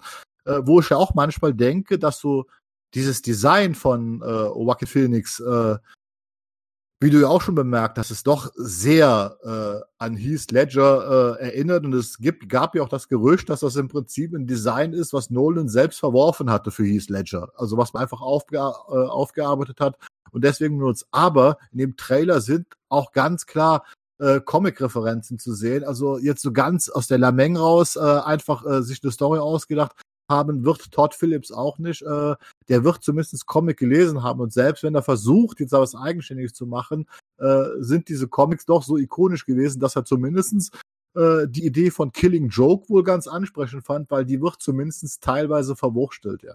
Ähm, aber, aber, aber, wie der Film ursprünglich vorgestellt wurde, war ja was ganz anderes. Ursprünglich hieß es, Scorsese einen Joker-Film macht und ja, man produziert. Der, der, ist ja, ja genau. dabei. Er, er erst was macht, dann, ja, der, der macht ja da gar nichts mehr. Wo steht, Doch, steht der ist immer noch ausführ, aus, ausführender Produzent. Äh, das glaube ich nicht. Das macht. Das haben wir doch das letzte Mal geklärt, Rico. Ja. Haben wir das? Ja. Okay. Musste ich dich in den Kommentaren korrigieren. Also Scorseses rechte Hand, also die seine Produktionsfirma ähm, leitet, Stimmt, ähm, produziert äh, diesen Film weiterhin. Also Scorsese hat weiterhin seine Finger zumindest, was äh, das Finanzielle angeht, äh, mit im Spiel. Ähm, ja, also ich, ich freue mich auf den Film weiterhin. Ähm, ich habe mich nur irgendwann mal über die Sinnhaftigkeit dieses, dieses Experiments, nenne ich es jetzt mal, äh, dann hinterfragt und ob es denn dann tatsächlich so weit weg sein muss von dem, was es sein könnte. Ähm, was hätte gegen einen Joker-Film gesprochen, der auch tatsächlich ein Joker-Film ist? Wieso muss ich das Publikum überfordern, welches eh schon, sagen wir mal, zumindest aus der Fanbase so ein bisschen skeptisch ist, was da gerade irgendwie mit diesen DC-Filmen passiert? Ähm, der Regisseur hat ja erzählt, er war derjenige, der äh, DC sowas vorgeschlagen hat wie, ich glaube, DC Black, also so eine Art eigenes Label für die Filme, die ähm, die eigen sind, die äh, von einem Regisseur getrieben sind, die eigentlich nur gute Filme sind. Und er hat gemeint, lasst mich einen Joker-Film machen und danach äh, holt ihr euch immer nur Top-Regisseure und die machen dann ähm, einen großartigen Film draus. Und da weiß ich jetzt nicht, ich meine, einerseits bin ich dafür, dass Regisseure ihre Visionen umsetzen. Ich möchte aber auch nicht, dass das einfach nur so zum, dass wir wieder Filme bekommen, wie wir es schon mal in den 70ern, in den 80ern, in den 90ern vor allem eben hatten, die nur die Figur als, als äh, Hauptdarsteller und als Namen hatten, aber alles drumherum war irgendwie so neu erfunden von einem Drehbuchautor, der sich mit Comics nicht auskennt und der einfach irgendwie seine eigene Welt machen möchte. Catwoman, zum Beispiel der Film, äh, Gerd, du hast ihn vorher genannt, ist wahrscheinlich aus so einer Prämisse mitunter entstanden, weil man einfach Leuten freien Lauf gelassen hat. Ähm, und ich dachte, wir wären eigentlich schon weiter. Und ich weiß, man möchte sich gern von Marvel abgrenzen. Ist auch okay. Ähm, aber ich, ich habe mir gedacht, okay, ihr habt jetzt Aquaman und ihr habt jetzt Shazam richtig auf die Reihe gekriegt und ihr seid sehr comicnah. Und als nächstes kommt ihr mit etwas, was dann mit allem wieder bricht. Ist das der richtige Zeitpunkt für so ein Experiment? Ich glaube, das ist auch so ein bisschen die Frage gewesen, die, die Rico äh, gestellt hatte. Ist, kann man sich das jetzt leisten? Ganz provokativ gefragt. Naja, ich sag mal so, ähm, äh, wie hoch dürfte der finanzielle Verlust werden, wenn das Experiment scheitert? Äh, wahrscheinlich selbst dann wird es auf plus minus null rauslaufen, weil der Film halt einfach in Anführungsstrichen extrem kostengünstig ist. Äh, was ich meine gar nicht auf monetärer Basis. Ich meine tatsächlich Doch. einfach als, als diese Verständnisfrage. Als, ähm, als äh, der Film ist günstig und der Film wird am ersten Wochenende wahrscheinlich alles einspielen. Und das am ist Schluss kommen Leute raus und aber das, das ist aber die erste Frage. Aber das, das kann ja Anspruch sein, du willst so eine Marke, du willst so mal eine Marke irgendwie stärken. Und du stärkst eine Marke nicht, wenn du dauernd irgendwelchen Blödsinn in die Runde wirfst und hoffst, dass jemand es ganz gut findet. Ja, aber weißt du, ich glaube, DC ist im Moment. Äh, äh, Was ist es im Moment? Nicht beliebt, jeder macht sich drüber lustig. Ja, ich glaube, das haben sie auch akzeptiert, weil es sowieso keiner mehr ernst nimmt. Und das merkt man ja auch äh, äh, jetzt mit diesem ganzen Wirrwarr, den wir als Comic-Fans auch äh, extrem bescheuert finden. Wobei ich mir dann manchmal auch denke, äh, ob das jetzt bei dem Großteil des normalen Publikums wirklich so rüberkommt, äh, wie das bei uns rüberkommt, äh, ist mal äh, eine ganz andere Sache. Weil Fakt ist, wir haben einen Aquaman, der irgendwie in diesem sogenannten DCU spielt.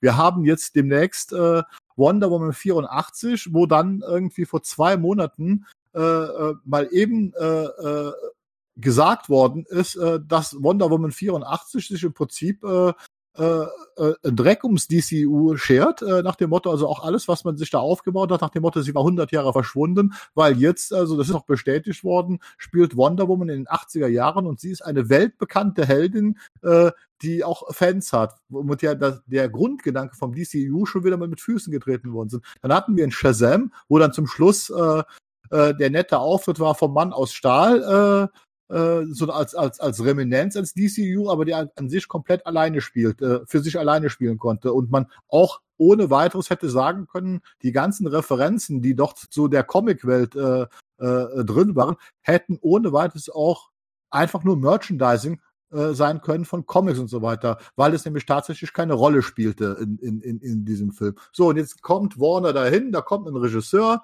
Und das ist egal, was ihr da jetzt drüber denkt. Gerade dieses Monetäre wird Warner interessieren nach dem Motto, wenn ich 50 Millionen investiere und vielleicht 200 Millionen an der Kinokasse machen, so ähnlich wie mit den 100 Millionen mit Shazam, wo ich dann 360 Millionen mache, damit fahren die Gewinn ein.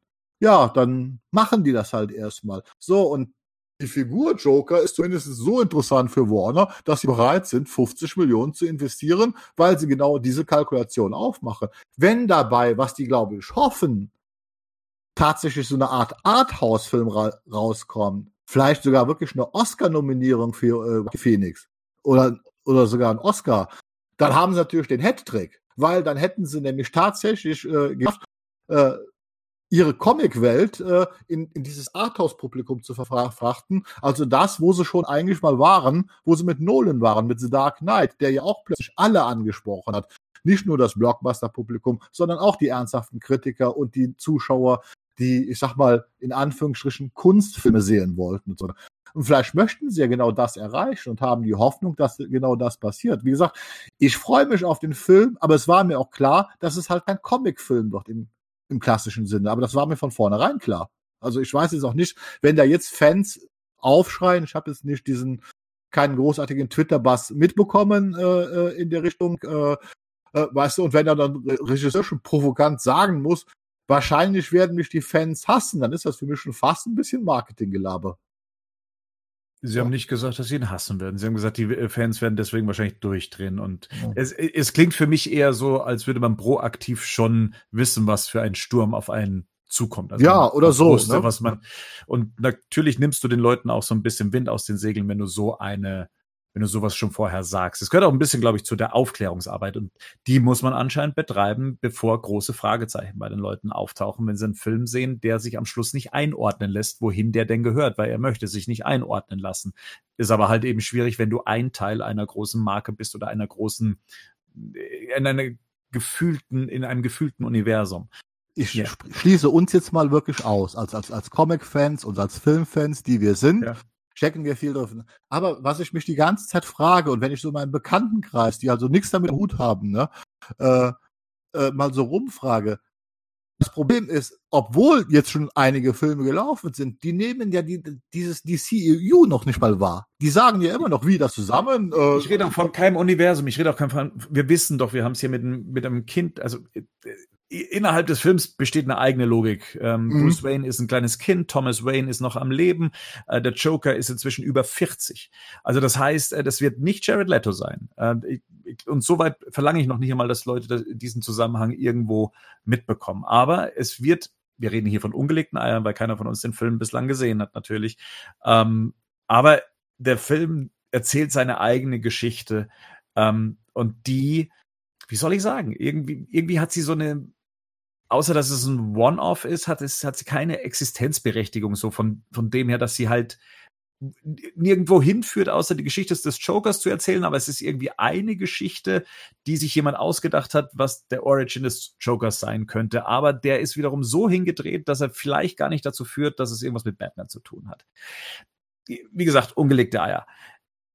Und das ist so ein bisschen, was mir diese Aussage so ein bisschen erschwert, mich auf den Film so, so zu freuen, wie es jetzt äh, bei dem Trailer eigentlich war, weil ich mir gedacht habe, okay, vielleicht kommt noch irgendwie die große Auflösung, wie sich der Film logisch in sich erklärt. Und dieses logisch in sich erklären fehlt mir gerade aktuell. Bis auf das, dass wir einen Verrückten sehen werden, der irgendwann durchdreht und sich wie ein Clown schminkt.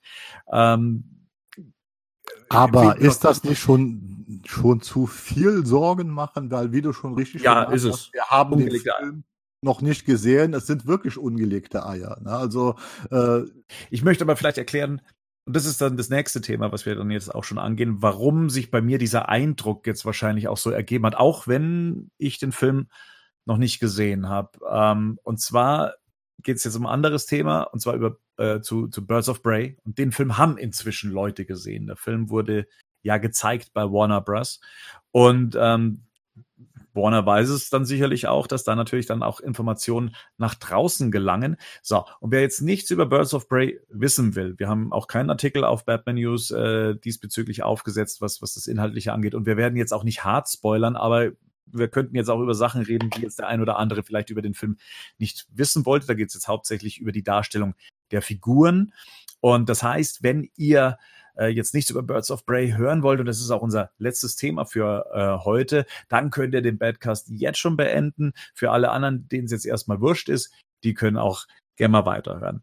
Ähm, schauen wir mal, was wir da so haben. Wie gesagt, wir wollen nicht allzu hart spoilern, ähm, sondern mal so eher oberflächlich schauen, was da so mit den Figuren gemacht wurde und ähm, ja, wie der Film so generell beschrieben wurde.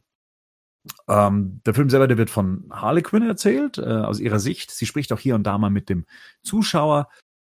Der Film wird als sehr cartoony, wie eine Art Slapstick-Komödie beschrieben. Manch einer hat auch gemeint, es wäre Tarantino on Acid, weil der Film versucht, so anders wie möglich zu sein. Und die Schurken Black Mask und Sass sollen einfach großartig sein. Ne? Ähm, aber auch der Joker kommt vor, also auch der Jared Leto Joker, der soll anhand von altem Suicide Squad Material äh, eingesetzt werden. Hier und da könnte sogar gewesen sein, dass er einen Dialog neu eingesprochen hat. Ähm, grundsätzlich keine der Figuren trägt Kostüme aus den Comics. Generell versucht der Film nichts mit den Comics zu tun zu haben, wo wir wieder bei dem Thema sind. Und auch was die Origins der Figuren angeht, haben die nichts mit den Figuren aus den Comics zu tun. Zum Beispiel äh, Cassandra, also Cassandra Crane, das äh, stumme Batgirl, ähm, wird hier zur Labertasche. Und ähm, der große Gegner, Black Mask, gespielt vom großartigen Ewan McGregor, wurde von manchen Besuchern als äh, tuntig beschrieben, von anderen als eher sehr narzisstisch, jemanden, der sich äh, sehr stark für Kunst interessiert. Äh, Black Canary bezeichnet ihn im Film als äh, schwul und soll auch hier und da mal mit äh, Sass flirten. Ähm, ja. Ich frage mich da schon, in, auch in Kombination eben mit diesem Joker-Projekt, und daher kommt dann eben so meine, mein, mein Unverständnis für manche Wege eben, warum man diese Experimente geht zum, zum jetzigen Zeitpunkt, ähm, wo man eben sagt, warum schlagen wir diesen Weg ein, der auf jeden Fall kontrovers sein wird. Unter Fans zumindest. Und ihr wisst, die Fan-Community, die ist vielleicht nicht so groß wie die breite Masse, aber sie ist sehr laut. Und ähm, ja, was, was sagt ihr denn dazu? Was, äh, also grundsätzlich geht es mir ums Thema, Charaktere zu verändern und in sie, sie in eine andere Richtung zu schieben. Tut das Not? Muss man das tun? Wir hatten nach dem letzten Badcast ja mit, mit Henning ja auch eine längere Diskussion, äh, gerade wenn es darum geht, Figuren abzuändern, äh, sei es im, im Geschlecht oder sei es in der Hautfarbe. Ähm, und ich mich da tatsächlich so ein bisschen als stur herausgestellt habe, weil ich, weil ich es, solange es keine richtige Begründung dafür gibt, äh, es keinen Grund dafür gibt, es für mich immer irgendwie politisch getrieben aussieht. Immer so, man möchte irgendwelchen Zielgruppen gerecht werden, es gibt noch hier Geld zu machen. War, warum macht man das? Und warum macht man das anhand von ähm, an, an einem eh schon geschwächten Franchise, warum versucht man es nicht auch einfach mal so zu machen, wie die Vorlage ist? Warum macht das, man das? Nicht? Das ist ja genau das, was ich meine damit im Prinzip. Ich meine, ich finde es ja allein, man hat jetzt viele Sachen schlecht gemacht, was die, was die alten oder was das Universum betrifft und versucht jetzt die Sachen, die zu nehmen, die gut, die funktionieren, die behält man und dann versucht man da irgendwie keine Ahnung was draus zu schaffen. Und das finde ich halt insofern schade, weil es halt einfach ganz viele Möglichkeiten einfach von vorne wegnimmt. Wir haben jetzt den zweiten Joker und Harley Quinn, für wenn das stimmt, was du gesagt hast, wo einfach der Joker nur in, ähm, in Rückblenden zu sehen ist und Harley Quinn wahrscheinlich so, keine Ahnung, der, die Hauptfigur sein wird, was ich ja generell nicht schlimm finde, aber ich habe also generell so ein Problem mit Elseworld-Geschichten, wenn ich, weil ich immer sage, mach doch erstmal das richtig, was du schon hast, und dann kannst du es ja immer noch machen. So. Und das ist halt das, was halt DC halt komplett seit, ja, noch nie hinbekommen haben, einfach. Vielleicht mit Superman ganz früher mal, aber seitdem halt wirklich nicht mehr. Und das ist halt das, wo, wo halt einfach ganz viele gute Geschichten leider halt auf der Strecke bleiben, finde ich. Und keine Ahnung, ob ich habe jetzt, also ich bin der letzte Mensch, der ich jeder so machen, wie er es so richtig hält, aber ich habe jetzt Victor Sass nie als homosexuell gesehen. Und zu genauso habe ich auch nie eine Beziehung zwischen ihm und Black Mask gesehen. Fairerweise muss ich aber auch sagen, ich kenne Black Mask nur aus den Arkham-Spielen. Und vielleicht mal, ich glaube, aus irgendeinem der animierten Filme. Und ich finde es halt, also man kann das ja schon alles machen, aber es muss halt, wie du schon sagst, es sollte halt nicht politisch getrieben sein. sollte Sinn innerhalb der Story machen. Und das können wir mal wieder nicht bewerten. Aber es klingt halt schon wieder was wie damals halt zu Suicide Squad so ein bisschen. Du, dass der Joker auf einmal irgendwie so ein Pimp-Obermods-Boss ist der Stadt oder sowas, ne? So klingt es halt mhm. für mich so ein bisschen, wo ich den Joker auch in erster Linie nicht sehen würde. So, ich fand das Design nie schlecht vom Joker, aber dass er da auf einmal dann im Club sitzt und keine Ahnung was und Harley Quinn dann hat, das hat, oder mit einem Ferrari durch, durch, durch, Gotham City rast, das ist halt was, wo ich mir denke, das, das, das, das ist nicht das, warum ich die Figur cool finde. So, es gibt andere Gründe, warum ich die Figur cool finde. Ich fände jetzt auch blöd, wenn irgendwie, keine Ahnung, ich weiß nicht, Batman auf einmal eine Weltraummission starten würde. Weil ich mir erstmal denke, hey, mach doch erstmal das auf der Erde, was du zu Ende zu erledigen hast, und dann guck mal, ob du dann vielleicht noch ins Weltraum fliegen willst. Keine Ahnung. Das ist irgendwie so ein bisschen mein Problem an der Geschichte, weil du heute einfach die Möglichkeiten hast, alles super gut umzusetzen. Allein von, vom technischen Standpunkt aus. Und mhm. das ist auch das, und ich will nicht immer Marvel hier ins Gespräch reinbringen. Und da, ich weiß, dass die auch sich genug anhören müssen, aber was die halt wirklich machen, meiner Ansicht nach, die sind halt, die machen die Figur, schaffen sie nah an der Comicvorlage und die Sachen, die sie abändern, die machen noch meistens Sinn. Gerade wenn man mal Thanos als Bösewicht sieht oder sowas. Naja. Ja, ja also, äh, also es, ist, es beginnt bei mir ja auch schon, was Cassandra Kane angeht. Ne? Also das, das einzige stumme Batgirl, ähm, was jetzt zu einem sehr, zu einer Labertasche wird. Das erinnert mich so ein bisschen an The Wolverine, an den Film, in dem Deadpool einen zugenähten Mund hat.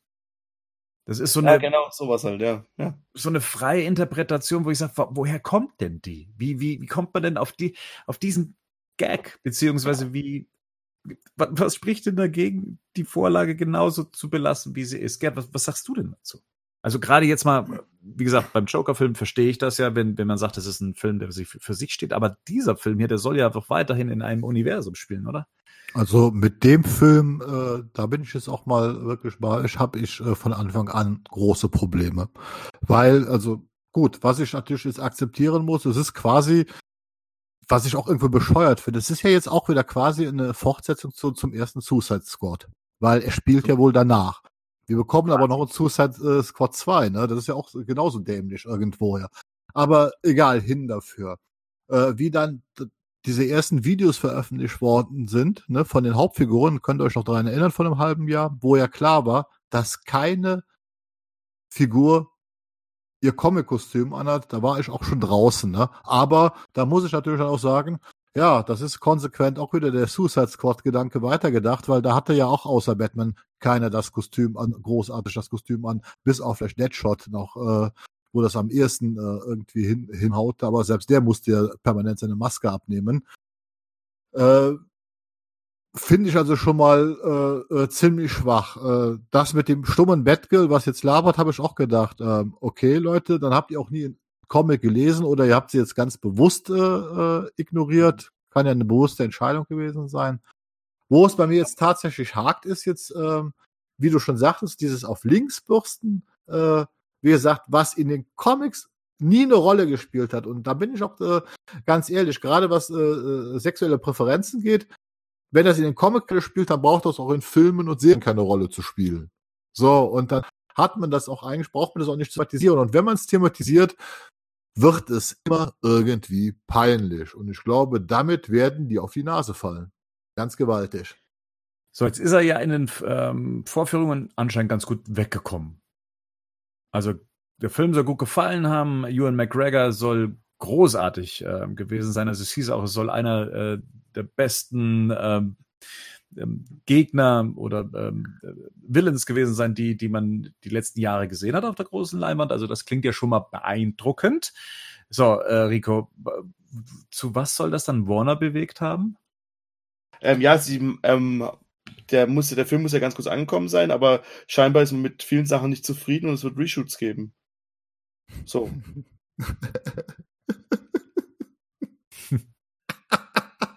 Ja, ja. Was, was, willst du sagen? So, keine Ahnung, ist halt so. Das ist so lächerlich. Aber das, ist, aber das ist ja genau mein Problem. Das ist ja genau das, was ich vorhin gesagt habe, auch mit dem Joker-Film. Ey, was geht ab so? Du hast halt überhaupt, haben die keine Zielgruppenanalyse oder sonst irgendwas? Ich meine, das ist, das, du kannst halt, guck dir mal, guck dir mal den, den, Scheiß an, den die letzten fünf Jahre rausgehauen haben. Da waren auch ich glaube, Margot Robbie produziert doch auch, ne? Die ja, steckt doch da ihr eigenes egal, Geld rein. Vielleicht war das der Grund, warum Warner da zumindest einen Teil mitfinanziert hat. Also mit den Reshots habe ich noch gar nicht gelesen. Ist das echt wahr? dass sie jetzt Ja. also noch. Ach du Ja, also- Scheiße. Von Reshoots habe ich jetzt nichts gehört. Ich weiß nur, dass Warner Bros. Äh, einen anderen Effekt hatte, also als äh, oder eine andere Oder, Meinung zum Film als, als das Publikum. also im Prinzip, dass der Film nochmal geändert werden soll. Das war also der Konsens daraus, oder? Ja, Suicide das- Squad, ich höre dir trapsen, ja. Ja, gut, aber Ja, der. ich meine, der Film soll ja im Februar kommen, also da ist ja jetzt auch nicht mehr so viel Zeit. Hm.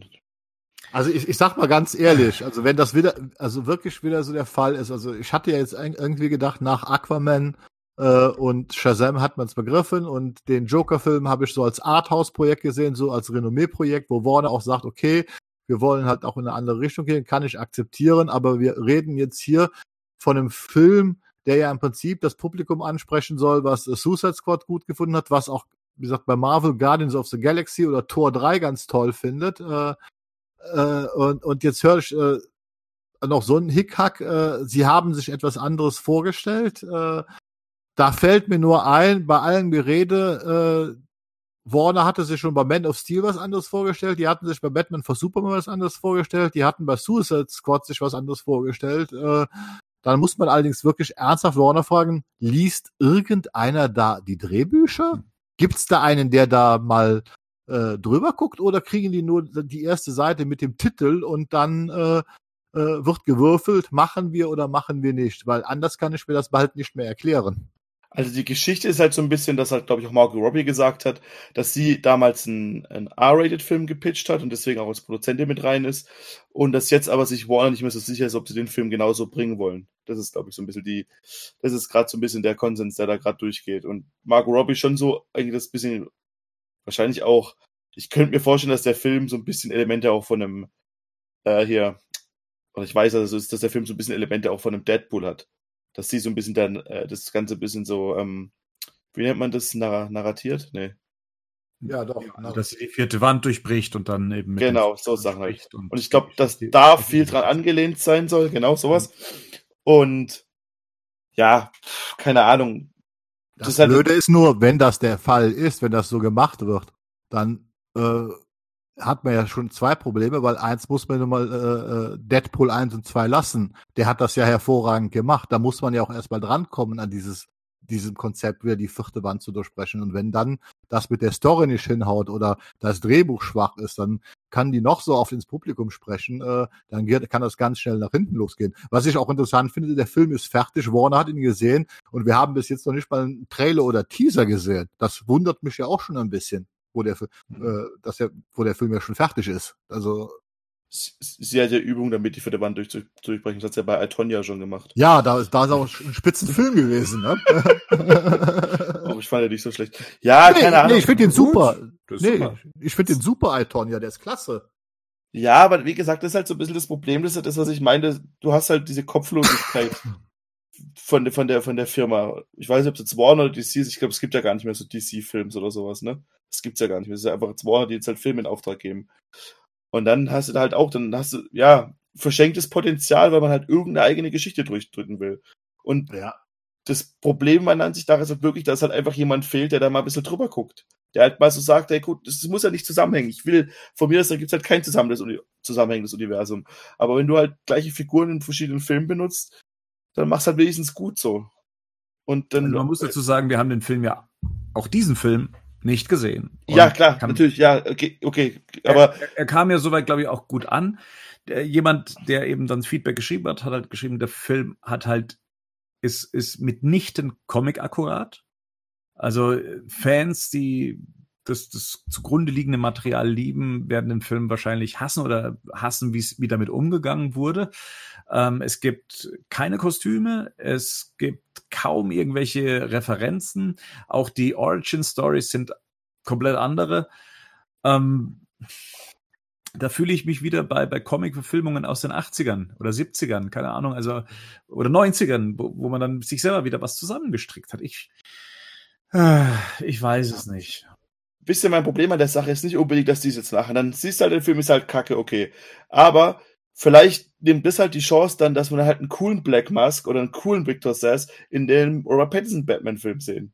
Und das ist es, was ich halt so, was ich halt, Vielleicht ich ist er auch cool. Ne? Also Ja. das können wir ja nicht beurteilen. Also mag er sein, also der, vielleicht ist weil man halt dann gewisse Sachen halt ändert. Und es kann nicht, der trägt ja vielleicht auch keine Maske oder sowas. Also, oder vielleicht halt nicht im ganzen Film eine Maske und was ja, oder man ändert das Design oder Harley Quinn trägt ja auch nicht ihre, ihr Outfit oder man sieht den Joker nicht. Und das sind halt Sachen, dann hinterlässt man halt verbrannte Erde. Und dann kann man halt solche Figuren halt dann in anderen Filmen dann vielleicht nicht mehr benutzen. Das ist halt eher das, was ich meine. Natürlich, wenn der Film jetzt super gut ist, dann hat man alles richtig gemacht. Aber wisst ihr so ein bisschen, was mein Problem daran ist?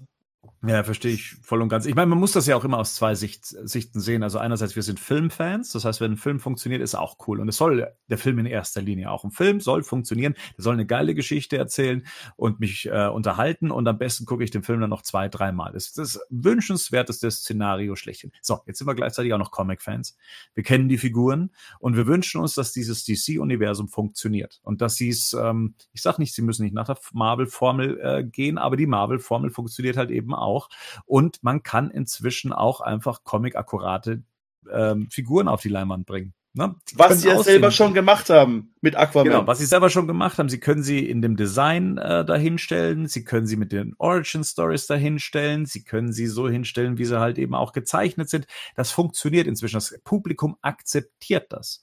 Und der Film, oder so zumindest wie ich es jetzt hier rauslese, was man alles versucht zu vermeiden, oder neu zu erfinden oder nach links zu bürsten, ist dann eher so, ja, nee, kann ich alles nichts mit anfangen. Ich schrei, ich mache mir die Welt selber so, wie sie mir gefällt und äh, ja, lasst, lasst mich mal machen. Ich kenne mich mit Comics nicht aus, aber ich will einen Film einfach mal machen mit äh, Margot Robbie und dieser Harley Quinn, wie sie heißt. Naja, wie gesagt, kann auch ein geiler Film werden. Ich hoffe es zumindest. Ähm, und ich freue mich auch tatsächlich auf die Performance von, von Ewan McGregor, weil der Typ ist, also, spielt immer wahnsinnig gut. Ähm, aber ja, das sind so die, die, die zwei Punkte in der, in der Kombination. Ähm, also zu, zu, zu Joker und Birds of Prey, wo ich sage, quo vadis, quo vadis DC? Ähm, wohin soll das am Schluss führen? Ähm, und da muss das Ergebnis tatsächlich sehr überzeugend sein, damit ich da jetzt nicht mehr so skeptisch bin, wie ich es gerade bin. Und ich wollte eigentlich nicht mehr skeptisch sein. Ich dachte wirklich nach Shazam und nach Aquaman, okay, sie, sie finden so langsam ihren Weg, aber das. Sie steigern es wieder, ne? Die, sie, sie, weil das ist ja, das, wenn man das jetzt halt weiterdenkt, wie gesagt, wie gesagt, das nächste, was hier dann kommen wird, ist ja nächstes Jahr dann äh, nach äh, äh, Birds of Prey ist ja dann Wonder Woman 84 und auch da mhm. ist ja schon bekannt, dass man es anders macht. Wie gesagt, Patty Jenkins hat ja selbst gesagt, äh, äh, über den Film, dass quasi das eine Neuinterpretation ihres ersten Films ist, nur in den 80er Jahren. Wo ich dann mich gefragt habe, äh, what? Na, ja, ich mein, das, das heißt ja jetzt nicht, dass das, wie du schon sagtest, dass das kein guter Film wird. Ne? Äh, äh, das, das steht ja noch gar nicht mehr zur Debatte. Aber auch da löst man sich ja jetzt einfach wieder von diesen Wurzeln oder von diesem Weg. Und ich sag mal, Wonder Woman war ja der erste Film von DC, der sowas eigenes gemacht hat, obwohl er noch in diesem DCU ver, äh, verbandelt war. Und deswegen war er ja auch erfolgreich. Und Aquaman hat fortgesetzt. Und Shazam hat das auch fort, äh, äh, weiter fortgeführt. Und Shazam ist ja richtig Comic akkurat, wie du schon sagtest, selbst das Kostüm, wo wir uns ja noch letztes Jahr beim San Diego Comic Con diese, auch ich mich ja auch so darüber aufgeregt habe, dass das Kostüm so ein bisschen cheesy wirkt. Wenn man das dann alles im fertigen Film zusammen sieht, äh, ja, da geht aber ein als Comic-Fan zum Schluss dann doch das Herz auf, weil sie es halt eben so genau umgesetzt haben. Oder halt bei Aquaman, wenn er halt am Ende dann tatsächlich dieses goldgrüne Kostüm anhat, ne, wo man denkt, wow, ne, das geht. Und das sieht auch nicht scheiße aus, es sieht gut aus. Hm. Naja, also wie gesagt, die Aufregung ist jetzt einfach mal nur anhand dessen, was man so liest und hört. Ähm, das muss jetzt einfach mal raus, denke ich mal. Hm. Aber, Wie dem auch sei. Ja, wir wollen doch einfach nur wieder Warner vertrauen. Nee, ich will auf alle Fälle einen guten Batman-Film sehen. Ehrlich gesagt ist mir der ganze andere Mist inzwischen egal. Mhm. Ich habe einfach meine Hoffnungen, dass Matt Reeves äh, mir 2021 äh, einen sehr guten Batman-Film liefert, vielleicht sogar den ultimativen Batman-Film. Ich hoffe, dass das Projekt zumindest jetzt einfach mal weitergeht, und dass das der Film wird, wo wir dann zum Schluss wieder alle im Kino gesessen haben und dann alle hier im, im Cast uns treffen und dann sagen, wow, war das geil, was war das für ein toller Film und nicht diese Scheiße, die wir hier seit drei Jahren Sag besprechen. Mal. ja, also, hören Kinder zu. Ist mir scheißegal. okay.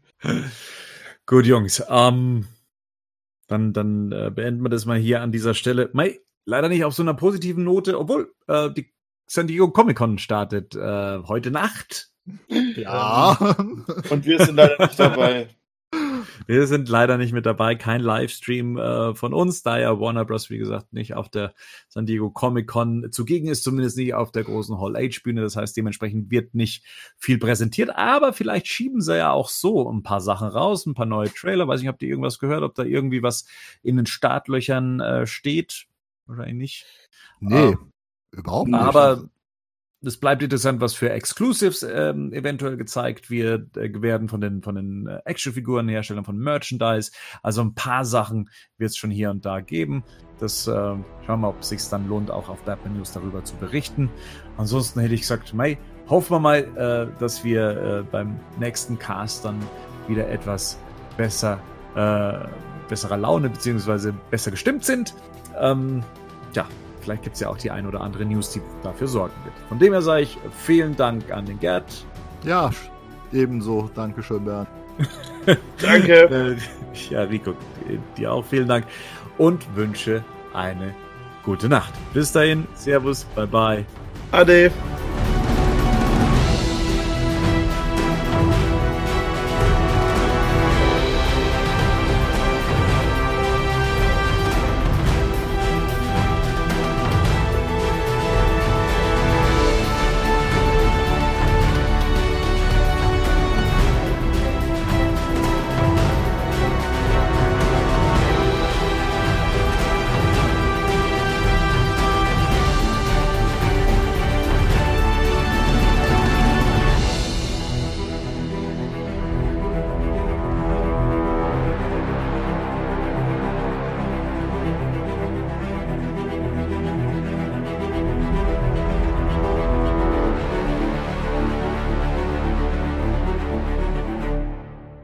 Batman News Badcast ist ein Podcast-Projekt von Fans für Fans. Batmannews.de und der Badcast stehen nicht in Verbindung mit Warner Bros. oder DC Comics.